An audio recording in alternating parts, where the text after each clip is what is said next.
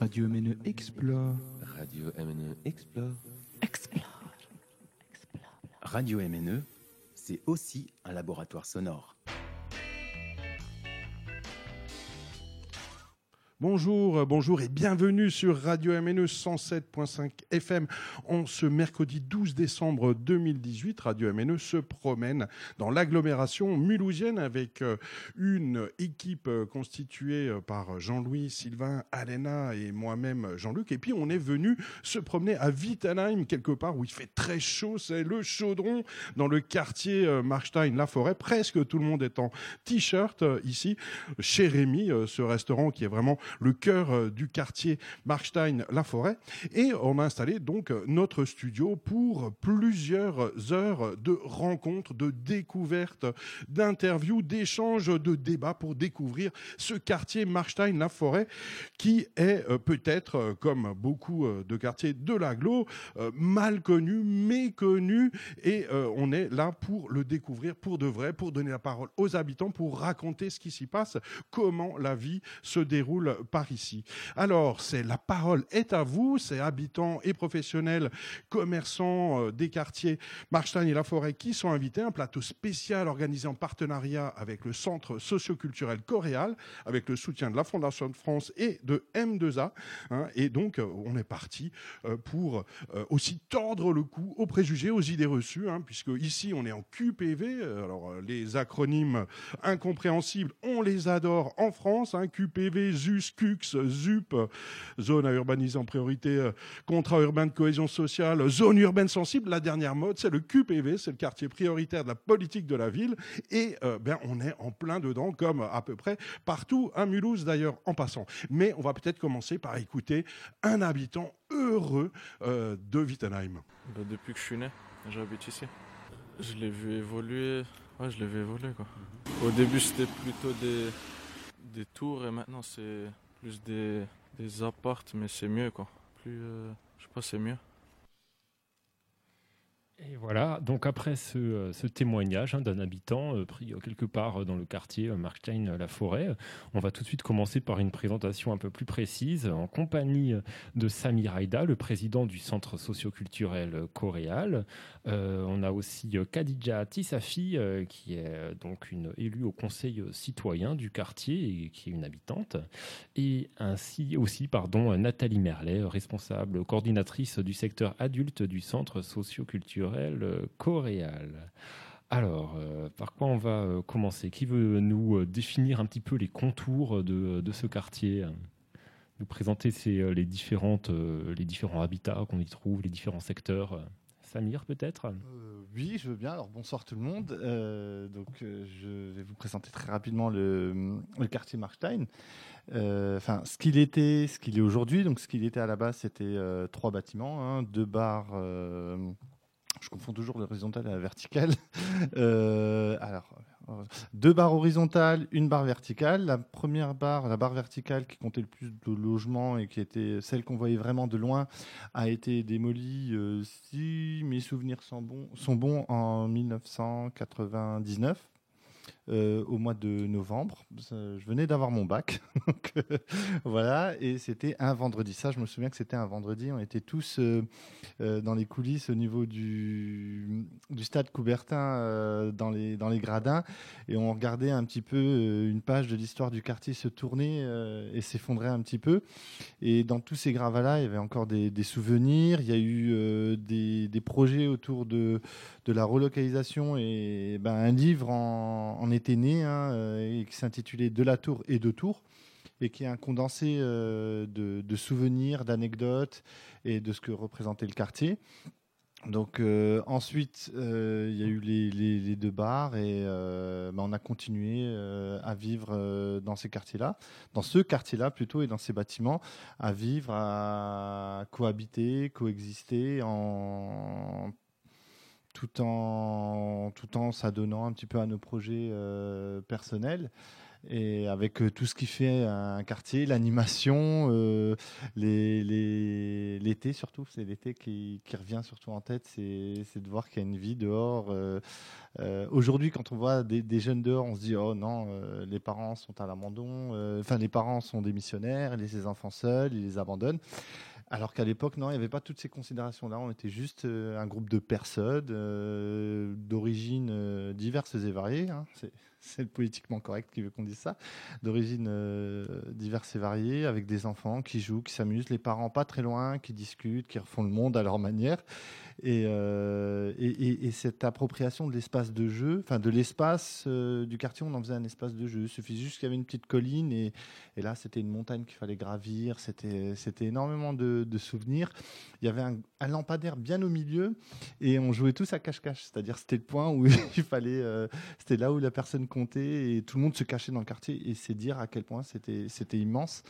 Et euh, vraiment, c'était vaste et on avait l'impression de vivre un peu en vase clos, qu'il y avait une frontière invisible euh, dans laquelle on restait volontiers. On- mais dès qu'on sortait du quartier, on avait l'impression de découvrir un autre monde. Alors, Même par rapport au centre-ville de Wittenheim, par exemple, Ah, c'était déjà un autre monde, euh, Ah, sans non. parler de Mulhouse. euh. Ah oui, non, non, non, non, mais Mulhouse, c'était encore, c'était New York, Mulhouse. hein. C'était, euh, et je sais pas, de, de, de- ouais, et de l'autre fenêtre, on voyait, euh, vous savez, il y a une tour pas très loin du Munchberg qui clignotait un petit peu. Ben, je pense qu'il y en a bon nombre d'entre nous qui pensaient que c'était la Tour Eiffel. J'en suis sûr, et il y en a qui pensaient comme ça, qui va clignoter et tout. On se disait, Ah, la Tour Eiffel, Paris, c'est là-bas. Et, et on s'imaginait un petit peu tout. Et quand on allait au centre-ville, déjà le centre-ville, c'était le village. Un nom hyper moderne, hein, le village. C'est là où il y avait tous les petits commerces et tout, dans lequel on y allait aller une fois par mois parce qu'on était poussé par la nécessité à acheter euh, une vignette pour prendre le bus. euh, alors des fois, ça pouvait être des cigarettes pour les parents. Et le Super U. Ah là, le Super U, c'était, on avait l'impression d'aller dans un mall. euh, c'était waouh, des rayons. c'est- C'était vraiment ça, quoi. C'était euh, et euh, c'était vraiment la grande sortie. Il fallait se préparer et tout, et on revenait toujours avec des souvenirs plein la tête, avec une appréhension et tout. Et force est de constater qu'aujourd'hui, eh ben, cette barrière-là, elle n'existe plus. Les, enfants, les jeunes, les moins jeunes arrivent à aller euh, euh, beaucoup plus facilement vers, euh, vers les équipements de proximité, que ce soit le cinéma, le centre socioculturel coréal, hein, qui était au départ implanté dans le quartier et qui après, par la force de, l'évolution de la population et des différents projets sociaux, s'est installé un peu partout aux alentours de Wittenheim pour aujourd'hui avoir la place qu'il a aujourd'hui avec un, très beau bâtiment pour pouvoir fédérer tous les habitants de Wittenheim. Et, euh, justement, on profite justement de, cette, on va dire, de cette mobilité-là pour, euh, pour faire en sorte que les gens se rencontrent. Et c'est vrai qu'aujourd'hui, les enfants vont facilement et à la bibliothèque, à la médiathèque. Euh, Il y a des partenariats des fois qui sont avec l'école de musique, mais tout est fait un petit peu pour pousser ces murs-là qu'on a euh, plus ou moins construits. Hein, euh, parce que euh, ça avait un côté un petit peu rassurant. Mais aujourd'hui, ben, il y a une barre qui, une autre barre horizontale dans laquelle je vivais moi, qui est partie. Et euh, il y a des nouveaux logements qui ont été bâtis et des carrés de l'habitat. et voilà, ça, ça continue avec une nouvelle génération. Euh, oui, alors si euh, moi, j'aimerais bien colporter euh, toutes les fausses idées euh, que vous allez euh, réduire euh, à, néant peut-être. Et donc pour moi, euh, Wittenheim au cœur du bassin potassique, hein, c'est un slogan officiel euh, de la ville. Euh, bah donc euh, c'est plein euh, de mines de potasse, enfin il y a quelques années, et donc euh, plein de mineurs euh, polonais qui boivent des vodkas. Est-ce que c'était le cas ici aussi euh, au Markstein ou ça n'a rien à voir? Non, non. On n'avait pas de Polonais euh, qui buvaient plein de vodka sur le quartier. Non, non, on avait beaucoup de familles arabes, turques, euh, maliennes, sénégalaises, mais pas du tout de Polonais. Du tout.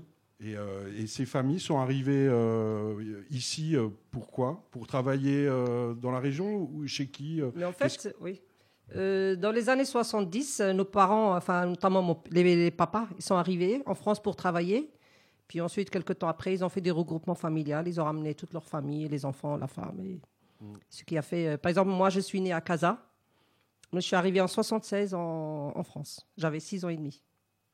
Parce qu'on on a pu découvrir avec un, documentaire en, quatre parties qui est passé dernièrement sur France 2, euh, qui s'appelait Histoire euh, de France avec un S, que par exemple le père de Zinedine Zidane avait construit le Stade de France. Hein, euh, enfin, en tout cas, il avait participé en tant qu'ouvrier et dormait d'ailleurs dehors avant que son fils gagne la Coupe du Monde dans ce même stade. Ici, les, travailleurs maghrébins ou d'ailleurs, ils sont venus pour travailler où À l'usine Dans quelle usine? Oui, en fait, quand ils sont arrivés dans les années 70, ils travaillaient à la filature, hein, qui est l'ancien Super U actuellement. Enfin, le nouveau Super U, à l'époque, c'était l'usine La Filature. Et ensuite, la plupart des papas ont travaillé à Peugeot. Donc, euh, toutes les voitures Peugeot 2012, Wittenheim, c'est nos papas qui les ont fabriquées. D'accord. Voilà. Et jusqu'à la retraite, donc, ils ont travaillé à Peugeot. La plupart, la plupart des, des papas du quartier de Markstein ont travaillé à Peugeot. Et autre point commun que tout le monde partage, euh, enfin une grande majorité du quartier partageait, c'était la fameuse fête de Noël de Peugeot. C'était euh, Ah oui. voilà, tous les enfants euh, étaient ravis euh, parce que c'était une distribution de, de cadeaux du CE. Et euh, ils étaient tous contents à montrer leurs jouets, à dire voilà, on a eu Le ça, on a eu maquillage, ça, euh, oui, le maquillage. spectacle, Ah euh, oui, le, le poste radio, le, le dé- les derniers gadgets. Ouais, moi j'ai choisi ça, j'ai choisi ci, j'ai choisi ça. Donc voilà, il y avait vraiment, il y avait des moments où ça se fédérait plus ou moins et, euh, et c'était pas mal ça. Mais c'était, euh, ça, ça, ça veut dire que Peugeot euh, n'est plus euh, aujourd'hui un, un- un employeur euh, principal, essentiel. Et il n'y a plus de fête de Noël de, de Peugeot? Maintenant, moi, j'ai plus personne qui travaille à Peugeot, euh, donc je ne peux pas savoir s'il y a toujours cette fameuse fête avec les jouets. Mais il me semblait jusque dans les années 2000, euh, ça existe. Enfin, au début des années 2000, ça existait bien, jusqu'à ce que mon père prenne sa retraite. Après, franchement, je ne peux pas vous dire. Mais je pense que ça existe toujours. hein. Il y a toujours ce comité d'entreprise qui offre ses jouets. euh. Il y en a moins qui ont un, un CDI ou ça même de Peugeot parce que voilà, il- beaucoup disaient voilà, j'ai vu mon père se, se bousiller le dos, se faire mal, donc j'ai envie de pas tout le monde malheureusement, mais il y en a qui nous ont dit ouais, moi j'ai envie quand même d'autres choses pour moi et pour mes enfants, donc c'est pour ça que il y en a qui travaillent ailleurs ou qui ont euh, qui ont poursuivi leurs études, qui occupent euh, d'autres métiers et qui essaient vraiment de pas de s'élever au point que de se dire que voilà les parents avaient une position basse euh, à cette époque-là, mais les parents avaient euh, une autre, un autre rapport au travail, c'est-à-dire que pour eux c'était euh, vital, essentiel pour pour vivre, pour vivre en France et pour mettre de côté pour aller retourner vivre dans le pays d'origine, parce qu'ils pensaient beaucoup avaient l'idée en tête de se dire on n'est que de passage, c'est-à-dire qu'à un moment ou à un autre, la France va nous chasser. On va nous. Moi, je me souviens, quand on est arrivé en 76, ben, on se disait, on se donne maximum 10 ans et on retourne tous au Maroc. Parce que c'était quand même un choc pour nous de venir ici, de tout couper, laisser là-bas. Notre maison, nous, on avait une maison, on avait tout là-bas. Mon père travaillait au Maroc. Puis après, euh, on lui a proposé de venir en France, il est venu. Justement, oui, cette première génération euh, d'immigrés qui sont arrivés en France avec des rêves de retour, effectivement, de, de construire euh, une maison euh, au bled, d'y retourner pour sa retraite. Est-ce que ça, ça c'est pas, ça existe encore? Enfin, est-ce qu'aujourd'hui, on y pense encore, on y croit encore au retour au Maroc, en Algérie, non, non, en pas, Tunisie? pas avec la jeune génération. Nos parents ont cru, ont beaucoup espéré. Et malgré euh, qu'ils s'en parlaient, ils sont retournés dans des cercueils, la plupart. Mais euh, la nouvelle génération, non, ils se sont tout à fait français, françaises. Euh, leur pays, c'est la France. Et ils ont vraiment. Et encore, quand ils parlent du bled, ils parlent d'investir. Ah, moi, je veux faire ci, je veux faire ça, mais après, ils se rendent compte que euh, ils sont tellement imprégnés de la culture française, que oui. forcément, là-bas, ils, ils seraient perdus et ne seraient. Alors, ils se disent autant investir ici, euh, autant construire une maison ici, euh, quitte à acheter des appartements, autant les acheter ici, parce qu'au Maroc, c'est très compliqué, il faut être tout le temps là-bas. Et comme dit, on n'a pas les, les- ils ont pas, ils ont les codes, exactement, il n'y a plus les mêmes codes. Et du coup, ils se disent, euh, ouais, non. Quand on refait le monde, on se dit, on va ouvrir un truc classe au Maroc, un truc super, attention, mais je vais pas le faire pour un tel ou un tel. Ou il y en a qui se disent, ouais, je vais ouvrir un super restaurant, mais attention, pas une friterie, hein, pas un tacos et tout, quoi que ce soit. Finalement, ils reviennent vite à la réalité. Ils disent, Ouais. non, finalement, c'est pas pour moi. Quoi. Après, il y en a d'autres qui le font et qui réussissent Bah, très bien. hein. têtes, c'est des produits purement français, hein, à l'intérieur, euh, ce qu'on a à l'intérieur. Donc, euh, malgré nos origines maghrébines, je veux dire, euh, nous sommes un produit français. Donc, euh, quand on va au Maroc, c'est beau le Maroc parce que c'est l'été, c'est les vacances, on va profiter. Mais on est imprégné par la France au fond de nous. Merci pour ces euh, témoignages qui sont vraiment passionnants. hein, J'ai trouvé euh, sur euh, voilà votre rapport avec le pays d'origine plus ou moins lointaine, et, etc. Quoi. Enfin, c'est vrai, on rencontre tout plein de parcours de vie passionnants dans, dans ce quartier. Et quand on dit ce quartier, Marc Chêne la Forêt, en fait, on se rend aussi compte que c'est quand même varié. hein. Il y a quasiment tous les types d'habitats qui sont qui sont présents sur ce sur ce territoire. Alors, je sais pas, Nathalie, peut-être Samir, vous voulez nous détailler les différents les différentes zones de ce euh, Alors, c'est un quartier euh, qui a effectivement euh, différentes euh, espaces, sous-quartiers, on va dire ça comme ça, Euh, puisque la géographie prioritaire a été redéfinie. Au départ, on parlait de quartier Markstein, le quartier Molkenheim et le quartier Lachlourt-Loucher et la résidence quartier La Forêt. Donc, c'était des, des ensembles en fait différents. Et aujourd'hui, on parle d'un seul quartier, euh, quartier Markstein-La Forêt. Voilà. Euh, ce qui donne aussi une autre unité euh, d'un ensemble, d'un collectif, et ce qui permet aussi de, travailler, nous, dans le cadre de notre mission de développement social local, dans le cadre du centre socio-culturel, où on accompagne les habitants sur des démarches de participation d'acteurs, en fait, hein, de les rendre acteurs de leur quartier. Et donc, on a mené euh, différentes, euh, différents projets avec des partenaires, la ville, le bailleur, pour euh, permettre euh, aux habitants de s'approprier mieux euh, ce quartier, notamment le quartier Marchand, parce que la zone, euh, il y a eu un projet de réhabilitation, de rénovation urbaine. Et donc, euh, notre travail, ça a vraiment été euh, d'accompagner au mieux les habitants face à ce changement.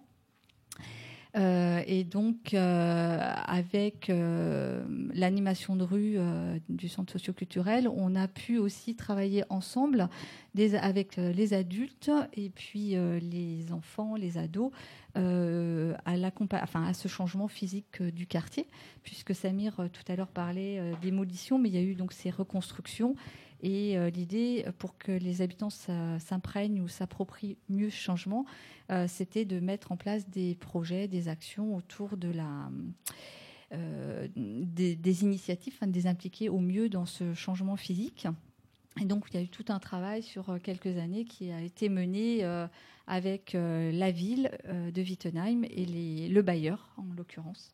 Voilà. Et puis, il y a eu différentes actions autour de l'embellissement du quartier et puis des projets d'habitants qu'on parlera euh, un petit peu plus tard.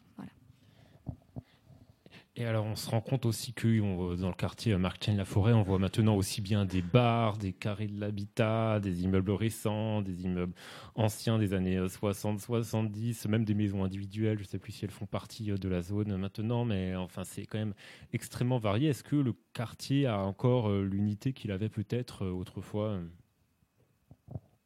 Samir, Nathalie, Khadija? Oh, Oui, bah, un peu moins maintenant parce que à l'époque, on s'appropriait be- beaucoup le quartier parce qu'il y avait vraiment les trois bâtiments, les deux barrettes et la tour. Et depuis la démolition donc euh, de la tour et d'une barrette, euh, les constructions sont différentes. Il y a beaucoup beaucoup de familles qui sont parties du quartier, notamment des grandes familles. Il y a aussi beaucoup d'enfants qui ont grandi, qui sont mariés, qui sont partis. Et il y a beaucoup de, nouvelles personnes qui sont arrivées sur le quartier aussi, notamment dans les carrés de l'habitat. Il n'y a pas que les gens qui ont habité le quartier. Il y en a beaucoup qui viennent de l'extérieur. Et maintenant, le quartier il est un peu plus ouvert. C'est vrai qu'à l'époque, euh, le quartier de Marchin, c'était euh, nous, les trois bâtiments, point final. D'accord. Alors, en quelques mots, euh, vous pouvez nous dire chacun quels sont, d'après vous, les atouts, les ressources du quartier?